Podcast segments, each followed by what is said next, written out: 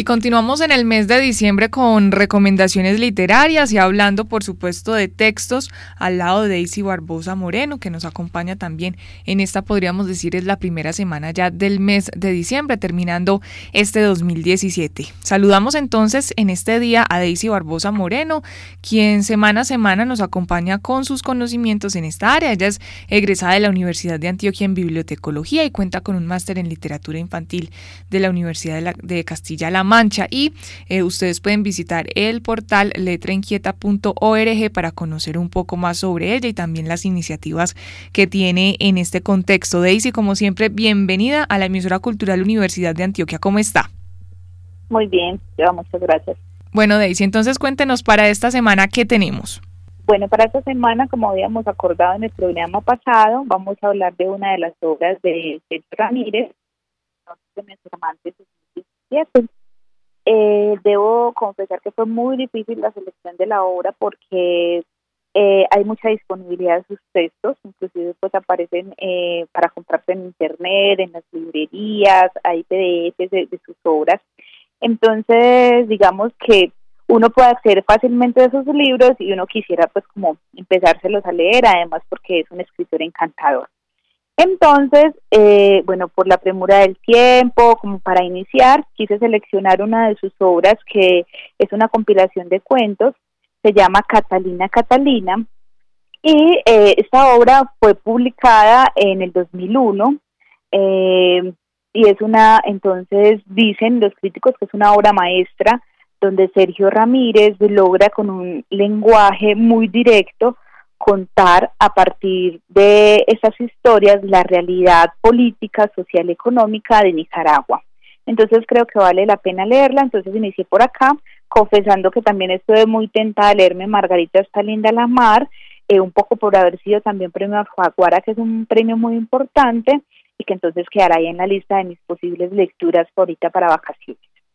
Pero buena noticia entonces esa de que hay disponibilidad en los textos de este autor, porque así entonces no hay como problema de que a uno le tocó leerse el que estaba disponible únicamente, sino que uno puede escoger y aventurarse entonces a conocer un poco más a Sergio Ramírez, que lo abordamos porque, como usted lo mencionaba, pues ha recibido diferentes reconocimientos y el más reciente fue el anuncio entonces de que era el ganador en este 2017 del premio Cervantes. Usted mencionó dos eh, títulos y todos tienen que ver con nombres femeninos. No sé si el Catalina, Catalina, em, Catalina y Catalina tiene que ver con dos eh, mujeres o a qué hace referencia en este caso este título.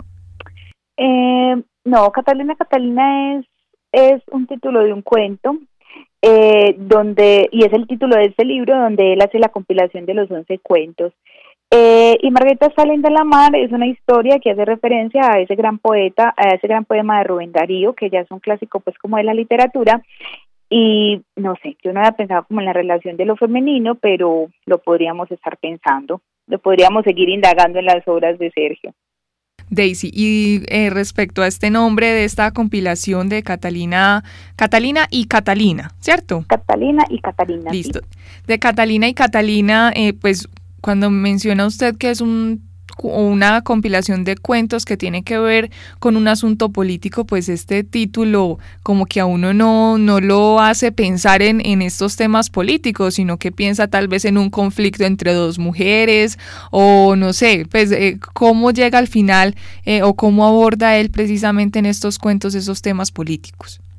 Es una, es una obra maestra, digamos que Sergio Ramírez eh, es un maestro en la escritura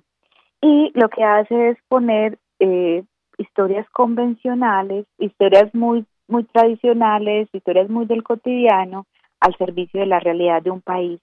Entonces, de este libro inicia con el cuento que realmente voy a recomendar, se llama La herencia del bohemio, y es una historia donde él cuenta una tradición mm, folclórica cultural de Nicaragua que se llama las gigantonas, que según él cómo lo expresa son unas como unas figuras grandes hechas en madera, muy bien, como muy bien elaboradas artesanalmente, que salen eh, haciendo un desfile, haciendo como una carroza eh, por Nicaragua para que las personas que los ejecutan, que son como pequeños artistas, puedan entonces recibir un dinero. Y a partir de ese hecho, como tan cotidiano, tan natural, empieza a contar entonces cómo viven estas personas eh, que viven de, de, esta, de esta muñeca que se llama entonces la gigantona, así le dicen. Entonces es como partir de lo cotidiano, de lo que puede pasar en una familia de artistas, pero no artistas reconocidos, ni de teatro, ni de tablas, sino de artistas callejeros, cómo viven entonces en esa, en esa sociedad que a veces es indiferente, no hay días enteros que pueden pasar en su carroza y bailar y hacer rimas y todo lo demás y no les toca nada. Y como entonces tienen que amanecer o volverse a pie después de haber recorrido muchos kilómetros entonces él empieza a hablar de esa realidad de la indiferencia de la de lo económico de la muerte de lo político. Y eso pasa como en todos estos cuentos. A partir de personajes va contando entonces la realidad política de Nicaragua y yo creo que de muchos países pues de, América Latina. Entonces yo digo que es un maestro porque empieza desde una manera muy llamativa, poniendo las palabras precisas, además que empieza a definir lo que uno posiblemente no comprenda. Entonces, este cuento empieza explicando qué es el folclore y después nos explica qué es la gigantona, pero usa el recurso de la definición, pero lo usa tan literariamente y tan poéticamente que ahí mismo el lector logra atraparse y logra que esta muñeca, eh, que es la gigantona, se convierta en un personaje que casi tiene vida eh, al lado de esos otros personajes de carne y hueso que son los que la manipulan y la acompañan en ese recorrido que hacen en las calles. Entonces yo por eso digo que esta es una, una literatura una literatura maestra, una literatura magistral, porque realmente logra poner las palabras precisas, hacerlo desde lo muy esencial para realmente hablar de temas muy importantes. Eso te iba a preguntar, porque generalmente pues se habla de que son pequeñas historias muy particulares de unos espacios geográficos, pero que logran abordar y también impactar las realidades sociales de otros países, incluso europeos, que no son tan cercanos pues como a, a esta sangre latinoamericana. Entonces, en este caso, ¿cómo logra esas gigantonas trascender las fronteras y contarse también en otros territorios? Es gracias entonces a que no no da al lector eh, nombres así sueltos, sino que va desmenuzando cada término para que, no sé, tal vez uno llegue a apropiarse también de ese espacio geográfico y de esas costumbres culturales. Sí, inclusive nombra, nombra calles de Guatemala, como asuntos muy puntuales, perdón, de Nicaragua, y eh, de todas maneras, así uno ha ido a Nicaragua, puede identificarse, puede sentir que hay hay algo de lo propio, de, lo colombiano también como en esa narración. Y hay una particularidad en sus historias y es que él siempre o generalmente hace referencia a esa dictadura somocista que fue la que él le tocó vivir, que fue más o inició más o menos en 1934, se va más o menos hasta el 79, y él es un activista político dentro de esa revolución. Entonces, en este cuento, así sea tan sencillo, él hace referencia un poco a esa dictadura y cómo las familias tienen que vivir en esa dictadura, eh, en, decirlo así, una situación difícil, una situación de miseria, podríamos decir, porque hay, aquí hay un acontecimiento y es que el dueño de la gigantona muere y hay una pelea entonces por quién se va a quedar con esa herencia, que digamos que no es una gran herencia, pero es lo único que les da el sustento para vivir. Daisy, y en este caso en particular, pues trajiste la herencia del bohemio, pero ¿qué otros cuentos pudiste de pronto explorar en esta compilación que te hayan llamado la atención o que quizás em, también otros títulos de los que se haya hablado por parte de la crítica de los textos de Sergio Ramírez? Bueno, eh, este, este libro, inclusive hay algunos críticos literarios que dicen que el libro tiene un hilo conductor que puede ir hilando eh, eh, los textos para convertirse entonces como en una obra común. Yo siento que se pueden leer independientemente, mm, pero si hay un asunto que se mantiene y es hablar de la realidad a partir de, de un lenguaje muy directo y hablar sobre todo de una realidad política, de lo que está pasando políticamente en la historia de Nicaragua, ¿cierto? Porque ya después uno diga que aquí en mi país pasa lo mismo, eso ya es un asunto del lector, pero Sergio tenía claro que iba a hablar de la realidad política de Nicaragua. Como les digo, este es el, cuento que inicia Catalina, Catalina, Catalina y Catalina, y es un texto que atrapa. Eh, lo sigue un cuento que se llama El pibe cabriola. Y miren que también lo que hace en este libro es que empieza a hablar desde el personaje. Es decir, que lo que hace Sergio es poner en carne y hueso, como hacerte hacerte vestir de ese personaje para poder hablar de esa realidad o de ese asunto sencillo que pasa en la cotidianidad, pero que realmente refleja lo que está pasando macro en la ciudad. Todos estos cuentos eh, son cortos, digamos que nos los leen unos 15, 20 minutos, o sea que es un libro muy fácil de leer, ese es de esos libros que uno puede cargar para leer en el bus, en el metro, mientras esperan una cita médica, porque digamos que te lees un cuento, cerras el libro y ya después cuando tengas otro ratico volvés a abrir. Y ya después, cuando tengamos la totalidad del cuento, podríamos decir si hay una un hilo que los conecta o que conduce las historias. Pero si uno no lo logra identificar como lector, yo siento que cada cuento se puede disfrutar y se puede comprender. Ahí está entonces esta descripción de Catalina y Catalina, una compilación de cuentos de Sergio Ramírez y eh, en, esta, en este día Daisy nos hizo entonces referencia particular sobre el cuento La herencia del bohemio que se encuentra en este texto del nicaragüense Sergio Ramírez sobre el cual hablamos ya hace unos días también en este espacio con Daisy a propósito de su vida y su obra por haber sido entonces el que en este 2017 se le adjudicó el premio Cervantes de literatura. Ya Daisy también nos mencionaba que no es que de una le entregaron el premio, sino que se anunció que él es el ganador, pero la ceremonia entonces será eh, próximamente. En este caso, este texto entonces que nos recomienda, pero hablábamos de la disponibilidad que hay en Internet, en bibliotecas. Aquí estuve mirando el catálogo de la Universidad de Antioquia particularmente y también hay textos disponibles de Sergio Ramírez, así que la posibilidad de acercarnos a este escritor nicaragüense está sobre la mesa, sino entonces tener la disposición, la voluntad, querer conocer estas historias que nos cuenta Sergio desde Nicaragua para el mundo con nuestras eh, ya relacionamientos que podamos hacer, ¿cierto? Como usted nos mencionaba, Daisy nos cuenta la historia desde allá, pero obviamente uno podría hacer sus conexiones sobre si pasa algo similar aquí en nuestro territorio. No sé si podemos hablar un poquito más sobre este texto, si nos quedan algunas, algunos puntos más que usted eh, resaltó, Daisy, que quiere compartir en este día. Eh, bueno, también quiero hablar un poco del título, que me parece un título hermoso, hablar de el bohemio y esa herencia, eh, que realmente lo que deja de herencia es a, la gigantona, que es esta muñeca que sale pues como de carnaval em, en los días de Nicaragua. Y me parece muy hermoso que ponga el bohemio en ese título porque